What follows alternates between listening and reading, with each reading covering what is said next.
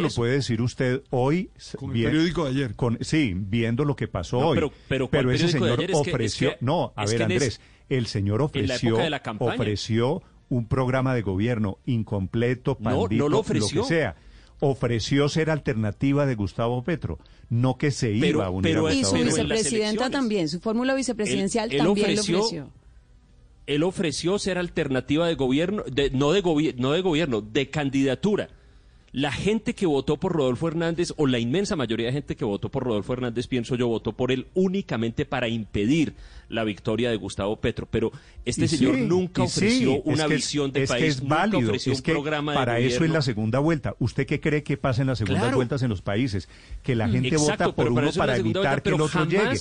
También es válido. Es que jamás lo ¿No se acuerdan los 10 puntos, Andrés, que él publicó en- Jamás en, sus ofreció redes sociales? proyecto 20 político. Eran 20 puntos y hablaba de los temas de, de, de No, pero- y pero hablaba la- de, los temas LGBT. La, la propuesta de gobierno más raquítica y superficial que yo he visto en la historia que llevo viendo la política colombiana era de Rodolfo Hernández. Prácticamente no ofrecía nada. Nadie sabía qué pensaba Por de eso no voté por él en primera vuelta. pensaba de Por eso no voté por él en nadie primera vuelta, pero me derrotaron en primera vuelta y tenía está solo dos opciones. Andrés Mejía está en el Pero grupo, María Consuelo. en el grupo de los listos que están haciendo la alineación después de que pasó lo que pasó y ahora que No, vemos no, la foto de no Rodolfo Hernández.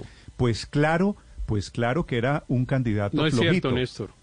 Pero, pero entonces No es el cierto, problema es del no es sistema. cierto. entonces el problema es del sistema, es- porque entonces el, sistema es te cierto, puso a escoger, el sistema te puso a escoger entre dos opciones, Héctor, que tú no podías escoger. No, entonces pero el le problema doy- es el le- sistema, porque es que, le mire, doy- ¿sabe cuál es el problema aquí más grande, Héctor? Que entonces a partir de ahora, ¿qué se le cree a un político cuando habla? ¿Qué se le cree? Nada. Que eso es un problema ético No, muy pero- serio, pero es porque yo- mire, yo todo sí lo que dijeron creo- hoy parece que fuera mentira. Y entonces, no, ¿qué? Era- yo sí creo era- que con lo de. Rodolfo no es cierto. Mire, Rodolfo Hernández, por ejemplo, había dicho clarísimamente y lo ratificaba cada vez que volvían y se lo preguntaban, que si él no llegaba a la segunda vuelta, votaría en la segunda vuelta por Gustavo Petro. Lo dijo decenas de veces. Entonces yo no sé a quién engañó, porque él siempre dijo que a él, de No, los lo demás candidatos, Héctor, no es el que más Eso le gustaba... antes de antes haber de- ganado Uy, pero primera eso, vuelta. eso lo dijo Ah, en no, pues diciembre claro, del 2021. obvio, claro, lo Héctor, dijo cuando no es- llegaba la, antes no de la era primera vuelta, por supuesto. Esa frase de Rodolfo Hernández es cierta, solo que le falta decir que fue a finales del año pasado, Claro. se le apareció la Virgen, se metió a segunda vuelta y ahí fue donde se acobardó, se asustó, cualquiera de las hipótesis que usted quiera, se escondió y ahora anuncia su cercanía con el gobierno de Gustavo Pero, Petro. Vamos, vamos a tener de todas formas. Paola, un escenario muy interesante. No hay nadie, otra vez, no vuelve a haber nadie hoy que le vaya a hacer oposición a Gustavo Petro, diferente a Álvaro Uribe, diferente al. Nadie más. Acuerdo. Otra vez, y, Nadie y todos. eso que pues hay que esperar la reunión la de U hoy, y ¿no? el liberalismo, maneras, todos pues, no montados, sabemos. y Rodolfo, el derrotado, todos montados en el vagón del gobierno. Sí, en la Petroneta, entonces ahora todos montados. Pero mire, que queda Rodolfo Hernández con deuda con la opinión, puede ser.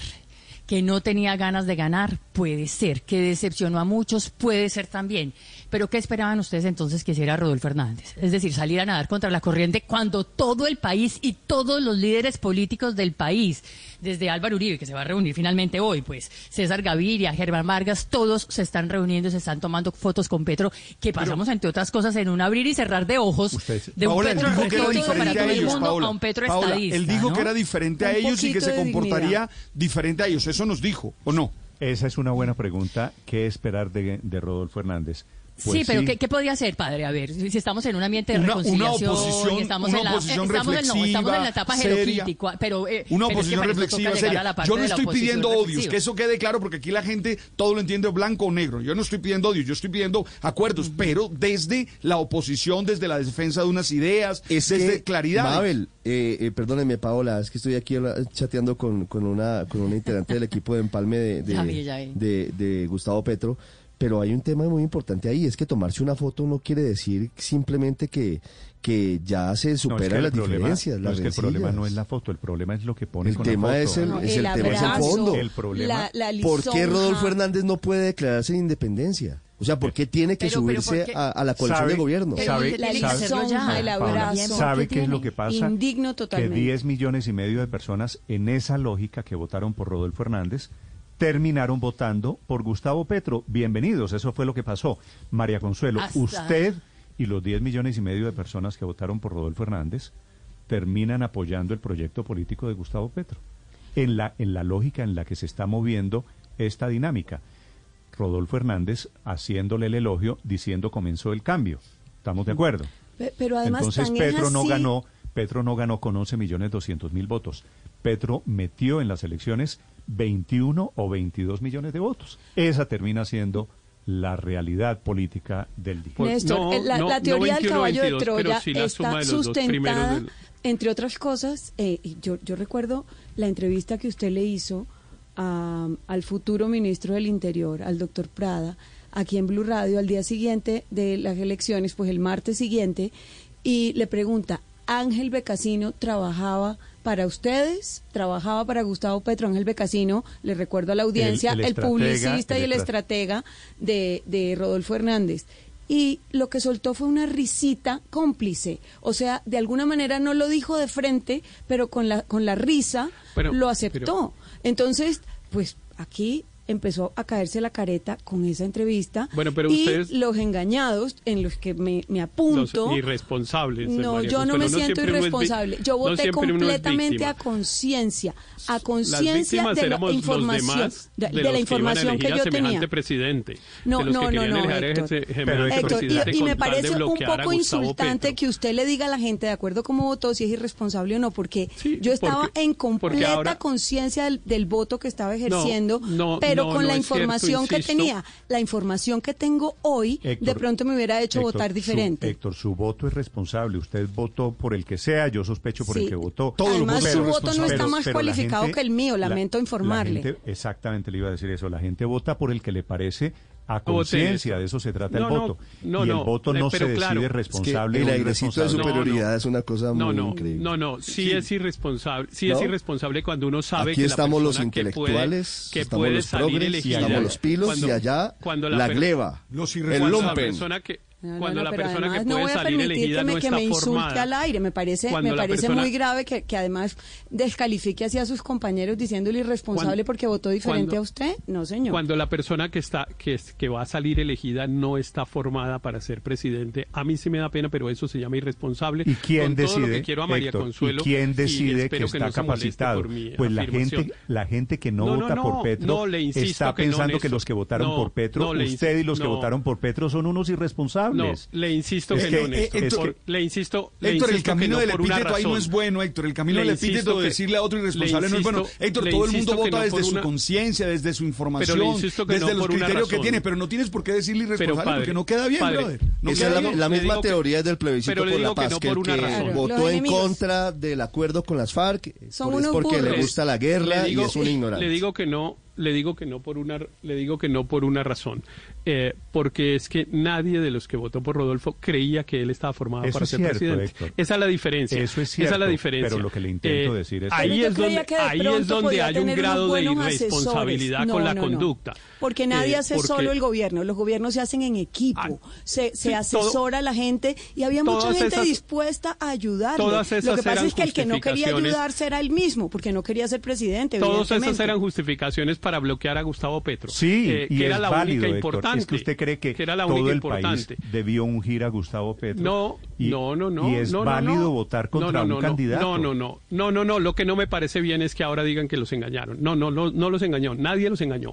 Eh, votaron así y lo hicieron bien y, ese, y es válido Bueno, y es absolutamente escucho- respetable su motivación para Ah, impedir que Gustavo Petro fuera elegido presidente. Hasta ahí me parece perfecto. Pero de ahí a que es que ahora somos víctimas, no. Estábamos asumiendo una actitud riesgosísima para el país con tal de impedir, Bueno, con tal de impedir que Gustavo Petro, Néstor, que Gustavo a- Petro fuera los- presidente. Pero ¿Y déjeme quién dice una que cosa, no es Néstor. riesgoso el gobierno de Petro? Es decir, ¿por qué, por qué esas- ese aire de superioridad moral de que lo mío es bueno y lo de los otros es No, malo? no solo, Así es, así es. Es que- Ricardo, no eso solo es lo que no moral, la, la última, no solo Daniel, superioridad moral, sino muy, muy antiliberal, decir, creer, creer que uno puede decir cómo debe votar todo el mundo, porque si no vota así, no es ser ilustrado, no es ser eh, no sé, una cantidad de cosas que ha calificado, responsable que ha calificado Héctor, Y eso es antiliberal. Yo creo que decir que las personas, solo los ilustrados, solo los responsables pueden votar, y si votan de otra forma es que votaron mal y se equivocaron,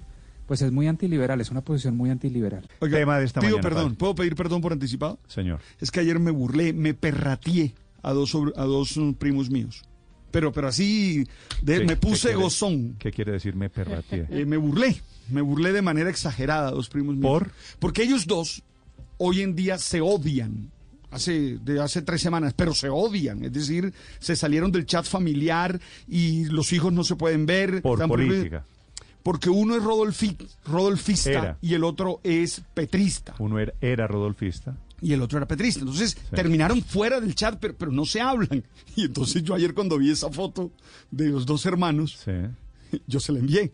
Y oye, ven acá. La foto, la foto de Rodolfo y Petro abrazándose. Abrazado. Y yo, uy, ¿ustedes qué?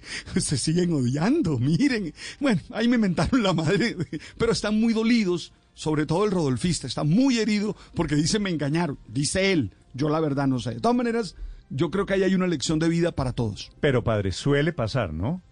Que uno a veces termina siendo más rodolfista que Rodolfo. Que es lo, que es lo que pasó Así le pasó a mi primo. ¿no? Más papista, lo de Rodolfo Hernández, francamente es incomprensible, ¿no? Rodolfo Hernández que recogió los votos del antipetrismo, los votos de Rodolfo Hernández que no se engañe él, que no se engañe de su primo o padre, no eran los votos de Rodolfo Hernández, eran los votos del antipetrismo que supuestamente él recogía, y ahí hay 10 millones y medio de colombianos.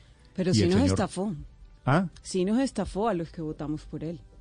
Porque, porque eh, explíquenme cuál va a ser esa propuesta de oposición cuando se está abrazando de antemano con el con el No, pero además, además la, la foto y el mensaje son Pero- muy dicientes. Este Sí. es el cambio. O sea, como que si esto ya No, estaba no listo y esto ya... María Consuelo, miren, no- aquí estoy feliz. No tengo ninguna duda de que Rodolfo se bajó de la Rodolfoneta y se subió a la Petroneta.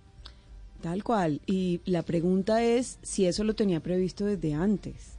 Porque, ¿Usted cree, ¿Usted cree que él perdió a propósito? Pues hizo todo para perder. Hizo todo para perder de una manera muy consciente y está muy contento con haber perdido y con participar en el, en el proceso. Sabe que yo tengo la sensación, Pero María no, Consuelo, pero no los estafaron, ¿no? de que Rodolfo- No, no los estafaron. La Héctor, verdad es que tengo- Ro- Rodolfo Héctor, Hernández tengo la nunca prometió ser el antipetro. bueno, pero nunca. era el, era el antipetro. Eh, Pero- el, pero- el, antipe- el antipetro era Federico Gutiérrez y quedó No, tercero no, en la el elección. antipetro era el que se Eh, enfrentaba no. con, con Petro. No, no, no, no, es que eso fue, ahí fue el problema, ese fue, eso fue lo que creyeron los, los antipetristas que se subieron a la Rodolfoneta y que ahora Pues dicen como María Consuelo que los, estaf- que los estafaron. No, él Yo sí nunca me les siento dijo- engañada. Él, él nunca salió en la Mire, puerta de la Rodolfoneta iba- a decir, a soy el antipetrista. Jamás, Héctor, jamás Tengo la dijo eso. siguiente, la siguiente sensación de que Rodolfo Hernández nunca quiso ser presidente de Colombia. Ese Yo creo tema, lo mismo, tenía una Néstor. propaganda. ese tema, Yo- ese tema de que Rodolfo Hernández se escondió, no hizo campaña entre primera y segunda vuelta, ahora tiene un poquito una explicación. Rodolfo Hernández ayudó, Rodolfo Hernández estaba manejando las palas para pavimentarle el camino a la llegada al poder de Yo- Gustavo yo Petro. No, no creo que fuera eso, pero sí estoy de acuerdo con usted que él nunca quiso ser, o por lo menos le dio mucho temor llegar a serlo. Él comenzó a competir sin creer que fuera a serlo. Usted recuerda que incluso ya cuando había crecido, cuando se había vuelto un candidato importante, él decía, yo soy el que voy a definir quién es el presidente, porque asumía que no iba a llegar a la segunda vuelta y realmente él nunca tuvo en su cabeza la posibilidad cierta de ser presidente y claro que en la segunda vuelta se asustó. Pero eso es una cosa y otra cosa es que en realidad él siempre prometió un cambio, un cambio muy fuerte en, lo, en la política. Lo que pasa es que los antipetristas pues se iban cogiendo de lo que pasara. Eh, entonces lo que pasó fue Rodolfo y de ahí se cogieron, simplemente porque los movía el, el sentimiento antipetrista. No, pero- Nadie los estafó. ¿Puedo, Pero- puedo leer, No, puedo leer claro, algunos claro. trinos? Pero ¿Puedo leer algunos trinos? Porque... pero porque- el anti- Claro que Pero- nos estafó. Pero, Diecis- pero, pero sí. perdón, Ricardo, el antipetrismo que a usted le parece, Héctor, me da la impresión, le parece que está mal para, para un sistema político con doble vuelta, es perfectamente válido. Es, se válido, supone claro, que el claro. Candidato que sí se no enfrenta con el otro es el anti. Y eso es lo Sí, que a mí no me gusta escoger en contra. Yo prefiero no votar o votar en Ro-. Rodolfo A mí, Hernández. eso- a mí ese sentimiento no me gusta, No, pero es pero válido. a usted claro, nunca le gustó Rodolfo Hernández eh, y, y lo No, dijo no, nunca me claramente. gustó Rodolfo. A mí en cambio, claro, no a mí me en cambio me, me, yo me siento con, con 10 millones más de, de colombianos completamente engañada, porque él nunca tuvo plan de, com- de, de, de enfrentarse y confrontar al candidato que hoy es el presidente yo- electo, que pero yo además se lo dije acepto, aquí, María Consuelo, acepto 400 completamente las elecciones, acato completamente el mandato popular, eh, eso lo, lo aclaro también, pero me parece que, que de cara a una segunda vuelta No, uno pero- está votando por una alternativa o por otra. Y él no creía que iba a ganar, no quería, tanto que No, dijo pero- que se quedaba en Miami. Una persona que quiere ser presidente, ¿cómo va a quedarse Pero, 10 María días antes en Miami? ahora- y lo considero que de pronto lo tenía previsto desde antes. O sea, foto- hay teorías de que es era el caballo La- de Troya. ¿Usted cree que él era caballo de Troya en el sentido de que él era petrista e Y hizo lo posible por perder? Y, y- y lo que quiso fue des, o sea, des- de quitar del camino al que realmente era el antipetro, que fue que era Fico Gutiérrez, para garantizarle y pavimentarle el camino a quien ganó, como efectivamente pasó. Entonces, Ahora, a mí es- sí es- me parece que nos engañaron. Nos engañaron a los que No es- votamos No, por él. nos engañaron, nos engañó, No nos engañó. Rodolfo. Rodolfo Hernández y su campaña. Creo que creo que hoy van a aparecer María Consuelo muchos votantes en blanco. Hoy va a decir, menos mal yo voté en blanco. No, yo no voté en blanco y, y, y me siento completamente llevada con los ojos tapados a votar por una persona que no quería ser presidente, que además no está en, en capacidad de hacer Pero- ninguna oposición constructiva y seria y que adicionalmente va a ocupar una curul de oposición sin hacer oposición, porque ¿quién se está abrazando Ah, no, es que de no va a ser- antemano a la no, oposición? No, no va a ser oposición. Claro Lo que que, está anunciando Rodolfo Hernández, bien leído, es que está subiendo. Va a ser gobierno. Va a ser, va a su- Yo no sé, no sé, Héctor, usted me puede aclarar, Rodolfo Hernández, por ser en el estatuto de la oposición senador ahora y aceptó la senaturía, ¿está obligado a hacer oposición? No. No, No. no, no, Néstor. No. No, eh, incluso la ley expresamente dice que está sometido a la misma condición de los demás partidos. Remite al artículo sexto del Estatuto de la Oposición que dice que los partidos tienen hasta el 7 de septiembre para escoger dicho, entre voy las a- tres Claro, opciones. pero el espíritu de esa curul es, es la Claro oposición. es- es- No, en realidad no Claro tampoco, sí. porque esa, esa, esa posición, es que ahí hay un equívoco, porque esa curul surgió fue en la reforma del equilibrio de poderes y después el Estatuto de ¿Y qué Oposición es? El remitió equilibrio el no es haciendo ¿Qué constitucional. es equilibrio de poderes? Claro. Pues uno gobierna y el otro está en la oposición. Héctor, voy a No, preguntarle... el otro controla, no necesariamente Voy la a oposición. Bueno, la- el control. ah, pero controla al menos desde la independencia, no desde, no desde sí, la coalición es de que- gobierno. sí, No es del abrazo. o sea, el segundo, eso solo pasa en Colombia, la verdad. Pero yo sí Esto quiero- es una payasada. El segundo re- resulta ahora que no quería ser presidente. El Bravos segundo. conmigo cuando yo les advertí que no votaran por Rodolfo. No, bravos no, eh, opiniones diferentes. Yo sí creí y caí redondita en la red de los que votamos para pavimentarle el camino. María Consuelo, voy a preguntarle a usted y a los engañados, a 10 millones y medio de colombianos, Redondita caí. ¿qué sienten hoy viendo la fotografía, el abrazo de Rodolfo Hernández, pero no solo el abrazo, el anuncio de que comenzó el cambio con Rodolfo? Es decir, Rodolfo Hernández en la Petroneta, Rodolfo Hernández manejándole la Petroneta a, a Gustavo Petro. 6 de la mañana, 51 Néstor, minutos. Si usted quiere opinar, la cuenta Blue Radio. Pero si tiene- y cuenta Néstor Morales. Una, una, C. una pregunta. Eh, todos los que is- insistían en que él debía estar preso, en que debía estar preso, ahora van a seguir insistiendo. ¿Quién, quién debía estar preso? mira, todo, yo leí a muchos del candidato Petro, presidente electo hoy, nuestro presidente. Yo leí diciendo que tenía que ir Rodolfo preso, una y otra vez lo dijeron, Por de mil maneras por por, corrupto. Que el 8 de a- agosto Padre. tendría que estar ahora sí. ¿Cómo Son- es eso? padre, no entiendo. Son mejores amiguis. Eh, los mejores amiguis no se desean el mal. La interpretación de Benedetti del petrismo de Clara López, que seguramente usted la leyó, Aurelio, es que eso es cerrar las heridas y este es el proceso de sanación política. Eso es lo que van a vender de aquí en O sea adelante. que, Gustavo Petro hoy no piensa que Rodolfo Hernández es un millonario ni porque es millonario bandido, corrupto, Ni bandido, ni corrupto, ni Rodolfo ni Hernández. Rodolfo piensa que Roy es una vil Nada, prostituta. Nada, nada. Se Ni les- era, ni era el viejito se loco de la propaganda. Señor Aurelio, el- ni, era el viejito, ni era el viejito loco de la propaganda de Petro. Ni era el viejito Néstor, morboso ¿qué- del yate en Miami, nada, ¿no? Eso perfecto. Todo perfecto. Ah, Néstor, cuál, pero- vi- pero cuál sí- yate, cuál yate. Solo pensamos en el futuro. El pasado es una herida Pensemos cerrada. en el país. Me salió con tono parecido Néstor, algún pero- congresista por ahí. pero- Aurelio, señor, lo escucho. Sí, gracias, Néstor. Néstor, pero sí tiene razón María Consuelo en lo que está diciendo, claro que la tiene. Yo discrepo de Héctor en esto. Es que la propaganda de Rodolfo en la segunda vuelta, que era bien escasa además, es decir, usted podía contar 10 propagandas de Petro en televisión por una de Rodolfo. A mí me llamó la atención ese punto. Decía ni petrista ni uribista, decía la propaganda. ¿No se acuerdan? Decía ni petrista ni uribista. Era la que decía Rodolfo Hernández. Bueno, yo no sé si aquí vamos a aplicar el dicho de mi abuelo de que el bobo no es el que las dice, sino el que las cree, que sería algo bastante despectivo. Pero la verdad No, es que no Rodolfo diga, sí dijo que no no le era- diga boba a María Consuelo Aurelio, por favor. No, No, yo sí estoy oye, a 10 engañada millones, y además lo a 10 acepto y espero haberlo aprendido en la lección, ¿no? Que, pero, que la pero, política pero, es bastante... pero bueno, digamos que principios. 6 millones votaron genuinamente por él en la primera vuelta y 4 millones y medio votaron, yo diría que de alguna manera llevados por esa propaganda. Y, y la verdad es que todo indica que él no se sentía preparado para ser presidente. Porque, por ejemplo, Néstor, agrego a esto, esa campaña de, de- de ataques que, no, que nunca tuvo respuesta. O sea, usted nunca hizo una rueda de prensa que dijera, mire, lo del yate es esto, lo otra cosa es esta. Nada, todo, todo indicaba o que se había acoquinado o que se había sometido a una campaña casi que de manera voluntaria.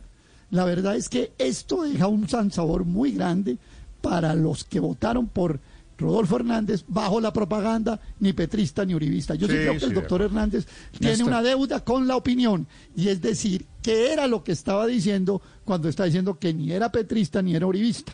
Yo afortunadamente voté en blanco, aunque usted me haya metido dentro de los camuflados, pero voté en blanco, mesa 1, de renglón Ah, no, 70, oye. Conrad Adenauer en Bogotá. Usted, usted aclarando que votó en blanco, Aurelio, yo, yo sospecho... Aparecieron. Eh, eh, No, no, pero él lo eh, dijo antes. Él- Yo defiendo a Aurelio porque él lo dijo antes. No, no creo. Hoy Él lo a- dijo antes. se lo había anticipado, padre. Hoy van a aparecer muchos que dicen, menos mal voté en blanco. No, pero no meta a Aurelio en esa lista porque él, él lo dijo antes. ¿Cómo es que decía un amigo suyo, Ricardo? ¿Esto es un sinsabor mu- muy amargo?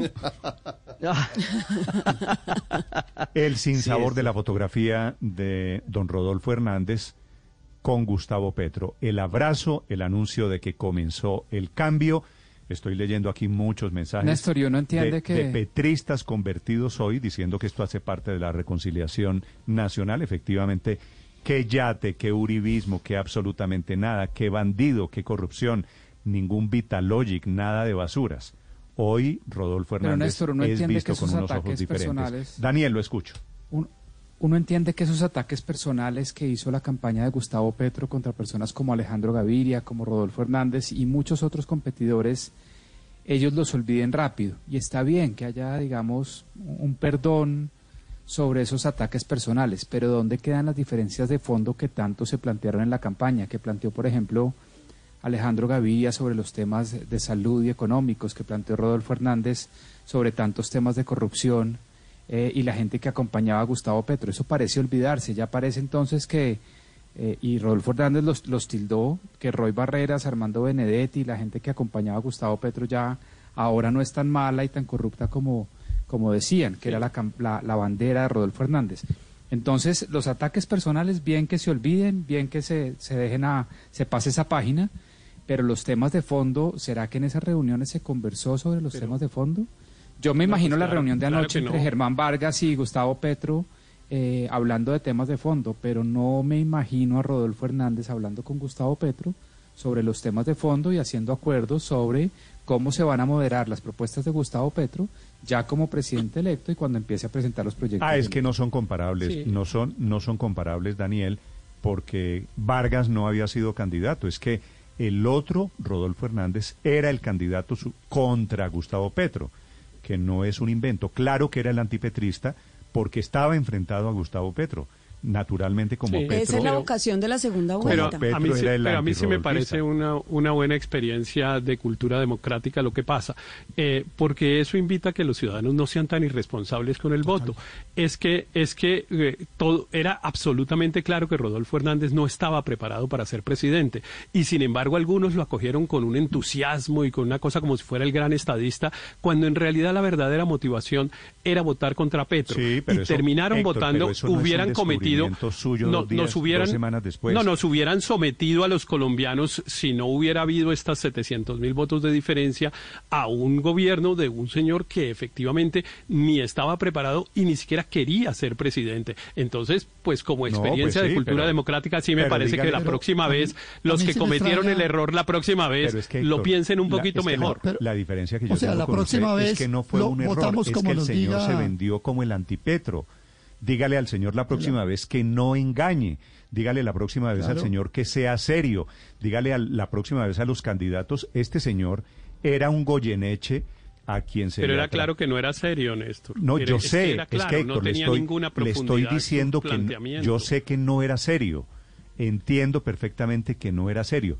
Estoy de acuerdo con usted, pero es que es el señor el que engañó. Claro, pero además... Cuando, cuando usted, cuando usted encuentra un político que engaña a sus electores, usted le dice a los electores, ¿y usted por qué se deja engañar? ¿Por qué le creyó no, que él era no, el pero adicionalmente yo No, pero no me doy por aludida con, esa, aquí- eh, con ese adjetivo de irresponsable porque yo voté en democracia, yo voté en las reglas que establece la Constitución precisamente para elegir al presidente. Los dos que ganan la primera vuelta van a segunda vuelta y Yo era la opción que yo tenía. Yo no me siento irresponsable, irresponsable Yo- el que nos engañó.